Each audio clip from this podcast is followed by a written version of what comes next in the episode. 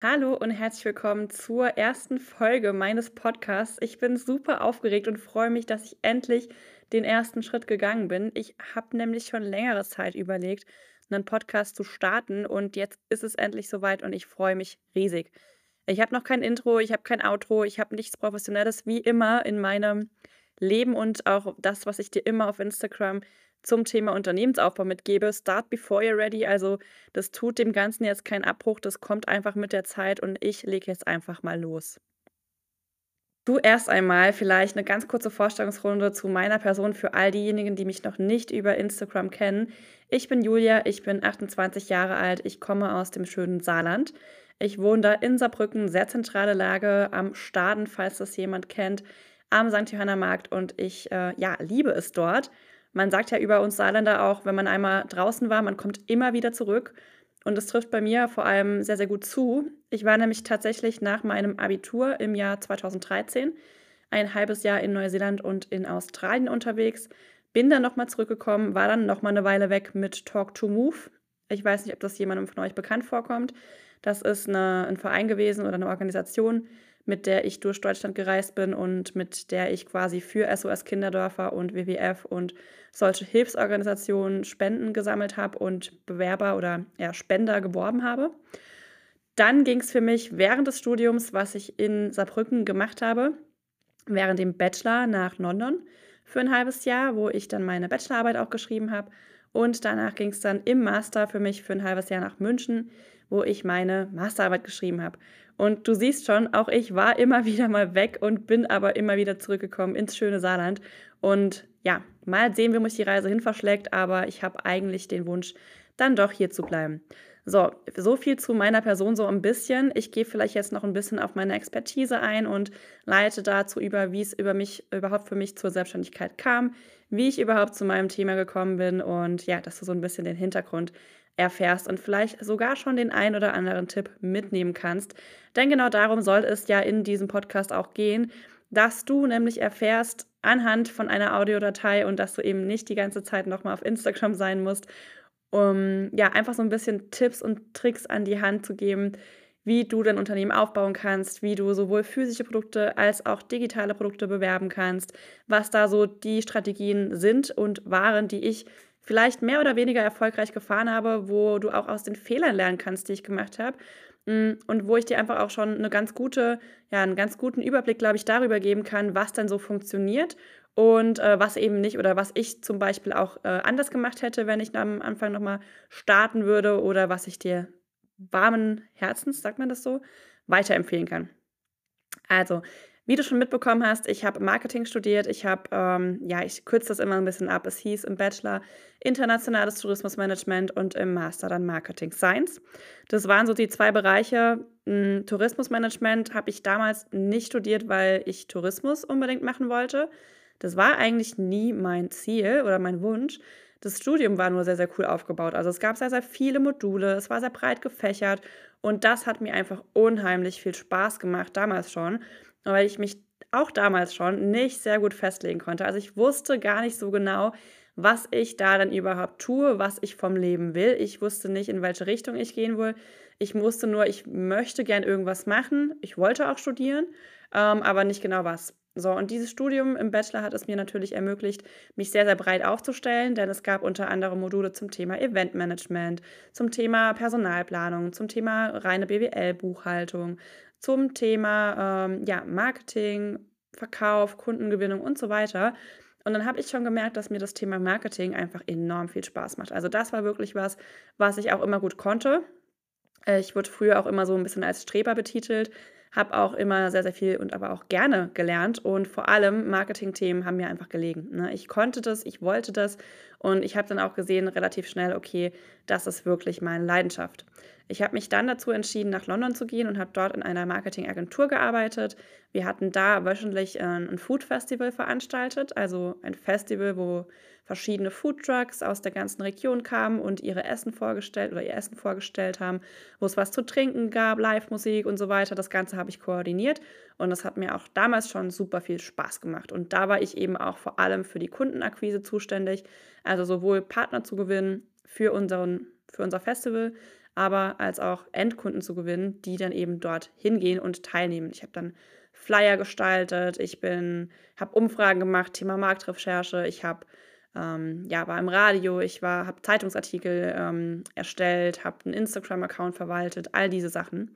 Und habe dann auch gemerkt, mh, hm, das liegt mir, das ist ganz cool. Ich konnte auch den Instagram-Account innerhalb von wenigen Wochen stark anwachsen lassen. Und das habe ich dann einfach schon gemerkt, okay, vielleicht ist das die Richtung, in die du gehen willst. Gut, war dann zu Hause nochmal, habe dann entschlossen, den Master anzuhängen im Bereich Marketing Science. Das war dann ein reines ja, Studium auf Marketing ausgerichtet, vor allem auch diese Science, also diese wissenschaftliche Komponente, hat mir unheimlich gut gefallen, weil ich da einfach nochmal tiefer in das ganze Marketing-Thema reingegangen bin. Vor allem das Thema Entscheidungstheorie, wie entscheiden wir, also wie begründen wir unser Kaufverhalten, generell Kaufverhalten, Käuferverhalten, Käufertypen, die es gibt.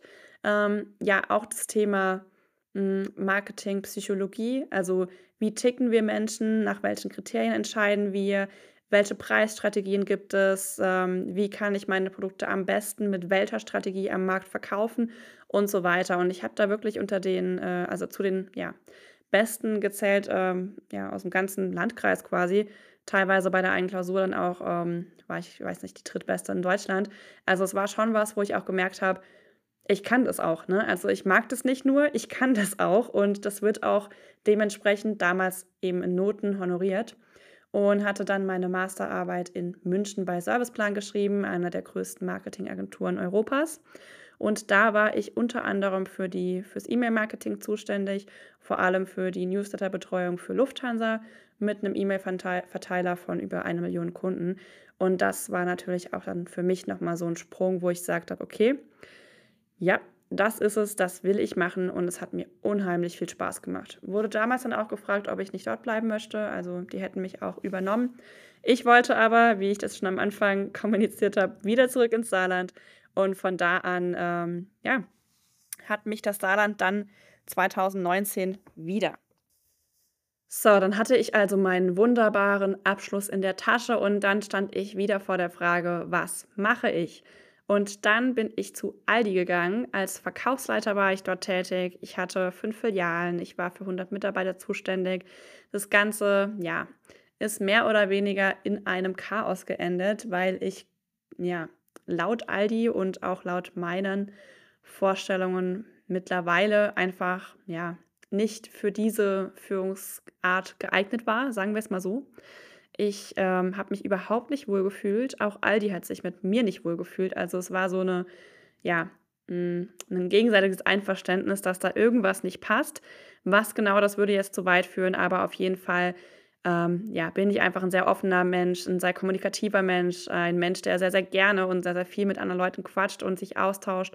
Und ich wollte immer so eine Art Mentor für meine Mitarbeiter sein, mit dem man sich auch eben gut versteht, mit dem man auch eben mal lacht, ähm, das war aber ja nicht dem Bild von Aldi damals entsprechend und das war auch in Ordnung. Also wir hatten einfach unterschiedliche Ansichten und das ist auch in Ordnung. Ne? Also wir sind da im gegenseitigen Einverständnis auseinandergegangen und ich habe dann aber auch da gemerkt, okay, das will ich nicht. Auch wenn mir die Aufgaben super viel Spaß gemacht haben, auch wenn mir das alles so gut gefallen hat, ähm, das war einfach was, was ich ja für mich nicht vorstellen konnte. Hm?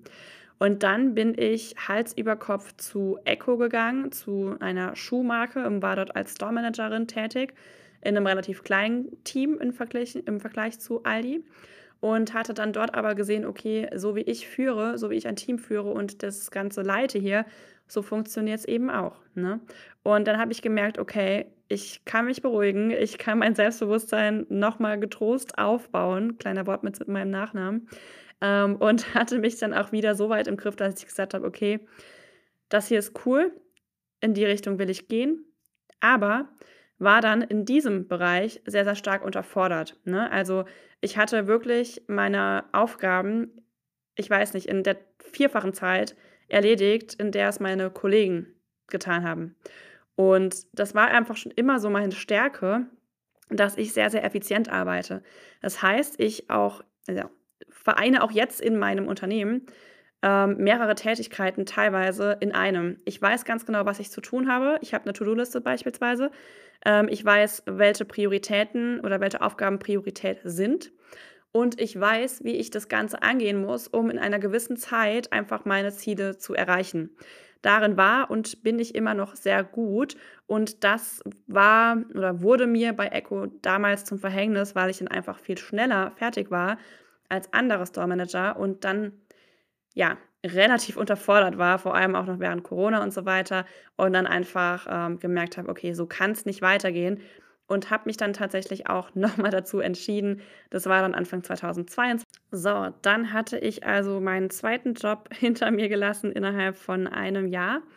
Habe dann entschlossen, zu einem ortsansässigen Unternehmen zu wechseln, hier bei uns in Saarbrücken, einem Luxus-Designer-Geschäft ähm, oder Designer-Markengeschäft so und war dort dann als Projektmanagerin angestellt und da gab es auch einfach einige Komplikationen und einfach ja, ich habe mich einfach nicht wohlgefühlt. Zu der Zeit war auch ähm, ungefähr meine Trennung von meinem damaligen Freund, mit dem ich über sechs Jahre zusammen war. Und die hat mir wirklich dermaßen den Boden unter den Füßen weggezogen, dass ich kaum atmen konnte und kaum funktioniert habe.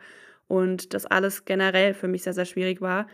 Und dann habe ich wirklich, ich weiß es noch ganz genau, als wäre es gestern gewesen, in meiner Mittagspause saß ich dann in einem Restaurant bei uns in Saarbrücken habe meine Mittagspause genossen und habe mir Gedanken darüber gemacht, wie das jetzt ist, wenn ich jetzt wieder zurückgehe. Und wie mein Leben aussieht, wenn ich, oder ja, meine nächsten Wochen aussehen werden, wenn ich da wirklich täglich dann nochmal hingehen werde. Und das hat in mir eine solche Panik hervorgerufen. Ich bin ein relativ starker Mensch, würde ich sagen, aber all diese Emotionen gemischt an diesem Nachmittag im Restaurant hat bei mir, glaube ich, so eine Art Panikattacke ausgelöst. Ich weiß nicht, was das war. Ich weiß nicht, ich hatte so ein Gefühl noch nie. Aber ich hatte auf der Stelle angefangen zu weinen. Ich konnte überhaupt nicht mehr. Ich, ich konnte mich gar nicht mehr beruhigen und habe dann in dem Moment meine Mama angerufen, mit der ich ein sehr, sehr gutes Verhältnis habe. Ich sage immer, sie ist ähm, ja einfach eine Art beste Freundin und nicht nur eine Mama quasi. Und ich wende mich quasi mit allem, was äh, ich so in meinem Leben habe und was mich so beschäftigt, an sie. Und habe sie angerufen und habe gesagt, Mama, ich kann nicht zurückgehen. Ich kann ich gehe da jetzt noch hin und schließe den Tag ab, aber ich will da nicht mehr hingehen. Und meine Mama hat Gott sei Dank in diesem Moment nicht gesagt: „Julia, zieh das jetzt durch, mach das jetzt.“ Nein, sie hat gesagt: „Dann ist das so, Julia. Dann ist es kein Problem. Wir finden was anderes. Dann gehst du jetzt noch die Schicht zu Ende machen und morgen schauen wir weiter.“ Und so habe ich es gemacht. Und dann war ich noch auf dieser letzten Schicht und habe am nächsten Tag den Krankenschein eingereicht, weil ich einfach wirklich auch einfach psychisch nicht in der Lage war, hinzugehen. Und habe dann auch relativ schnell gekündigt, weil ich natürlich dann auch nicht in irgendeiner Form das Ganze ausnutzen wollte und war dann erstmal arbeitslos und war dann das erste Mal in meinem Leben arbeitslos ähm, für einen Tag, weil ich dann eben entschieden habe, okay, ich will nicht arbeitslos sein, ich melde jetzt ein Kleingewerbe an äh, und fange an, meine nebenberufliche Selbstständigkeit aufzubauen. Denn was ich bisher noch nicht erzählt habe, ist, dass ich während der Zeit bei Echo, während Corona, bereits angefangen habe zu malen. Ich habe früher in meiner Kindheit immer gemalt. Ähm, das Thema hat sich so ein bisschen durchgezogen, auch immer während der Schule. Wenn mir langweilig war, hatte ich äh, all meine Hausaufgabenhefte und alles, was nur ging, vollgemalt mit irgendwelchen Blüten und äh, Landschaftsmustern und so weiter. Also ich hatte immer schon so eine kreative Ader wusste aber nie, wohin damit. Und dann habe ich angefangen zu malen während Corona, damals ursprünglich noch, als ich noch mit meinem Freund zusammen war, für unsere Wohnung. Wir sind ganz neu eingezogen, es war ein Neubau, es hat, es ja, waren total viele weiße, leere Wände und dann hatten wir gedacht, okay, wir wollen da uns was hinhängen. Damals, ähm, ja, das Geld war knapp, wollten wir eben nicht in ein Bild investieren, was uns super viel ähm, Geld kostet. Und dann meinte mein damaliger Freund, mal doch selbst was mein Papa hat mich dann da äh, auch unterstützt und hat gemeint, ja, mach das doch mal. Auch mein Bruder ging da in die Kommunikation, in die Konversation mit ein. Und dann habe ich gedacht, komm, warum nicht? Ich habe ja jetzt ein bisschen Zeit, war damals dann auch kurze Zeit in Kurzarbeit und habe dann angefangen zu malen. Und habe ich relativ schnell gesehen, dass meine Kunst eben nicht nur mir gefällt, sondern eben auch ganz vielen anderen. Und ja, dann ging das Schlag auf Schlag. Ich habe mir ein Instagram-Profil erstellt. Ich wurde zur ersten Vernissage eingeladen. Das kann ich an anderer Stelle vielleicht auch mal noch mal ein bisschen näher ausführen für all diejenigen Künstler, die ich so in meiner Community habe und die das wahrscheinlich mehr interessieren wird. Und ja, war dann relativ schnell, relativ ja, erfolgreich, würde ich vielleicht sagen, auf Instagram, hatte Auftragsarbeiten aus ganz Deutschland und relativ gut verkauft. Und dann dachte ich mir in diesem Moment, in dem ich mittags im Restaurant saß und dachte: „Scheiß drauf, ich kündige jetzt.“ Warum machst du das nicht mit der Kunst 'n bisschen stärker? Warum forcierst du das nicht so 'n bisschen? Und wer weiß, mal schauen, wo das Ganze dann hinführt, ne? Und dann habe ich das tatsächlich gemacht, habe dann auch währenddessen noch 'n Kellnerjob angefangen hier bei uns in Saarbrücken, um einfach 'n bisschen auch, ja, 'n fixes Gehalt zu haben am Monatsende. Und das hat sich dann so sukzessive immer wieder oder immer mehr gesteigert. Erzähle ich auch an anderer Stelle vielleicht noch mal 'n bisschen intensiver, bis ich dann im, ja, August, September so viele Malkurse hatte, so viele Auftragsarbeiten, dass ich wirklich gut davon leben konnte und habe dann gemerkt, dass sich die Anfragen über Instagram gehäuft haben, ne? Also, Anfragen zum Thema: Wie baust du dir 'n Instagram-Profil auf? Wie gewinnst du Kunden über Instagram? Wie, ähm, ja, ich weiß nicht, wie funktioniert das mit der Story und dem dem Feed und so weiter? Was postest du wann? Wie kommst du auf Ideen? Dann dachte ich mir: „Hm, könnte ich das ja theoretisch noch quasi als Berater mit mit einbringen, ne, dass ich dann mein Wissen darüber eben auch unter die Leute bringe und ihnen damit eben auch helfe.“ Weil ich gesehen habe, es gibt ganz, ganz viel Potenzial in diesem Bereich und vor allem die Künstler, die damals gefolgt sind, die hatten ja, wussten einfach nicht wohin und wollten das unbedingt. Und ich sah da auch ganz viel Potenzial, aber ich habe dann einfach gemerkt: Okay, hm, es ist einfach schwierig, diesen Einstieg zu finden. Und dann habe ich, ja, quasi zum Thema Social Media, Instagram Kurse angeboten. Das hat dann auch super gut funktioniert 'ne Zeit lang bis so November, bis ich dann gemerkt habe: Okay, es ist noch viel mehr, was ich hier mache. Es ist nicht nur Instagram, es ist nicht nur Social Media. Ich bin im Bereich Unternehmensaufbau einfach fit, im Bereich Marketing, im Bereich Kundengewinnung, im Bereich Vertrieb. Ich kann dir zeigen, wie du 'ne Website aufbaust, wie du 'n Funnel automatisierst, wie du E-Mail-Marketing machst und so weiter.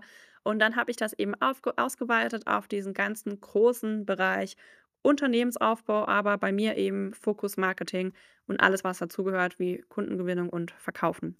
Und hatte dann auch Ende des Jahres 2022 'ne relativ große Investition getätigt im, äh, fünfstelligen Bereich und mir dann noch mal viel, viel mehr Wissen angeeignet im Bereich Marketing, als ich es eh schon hatte.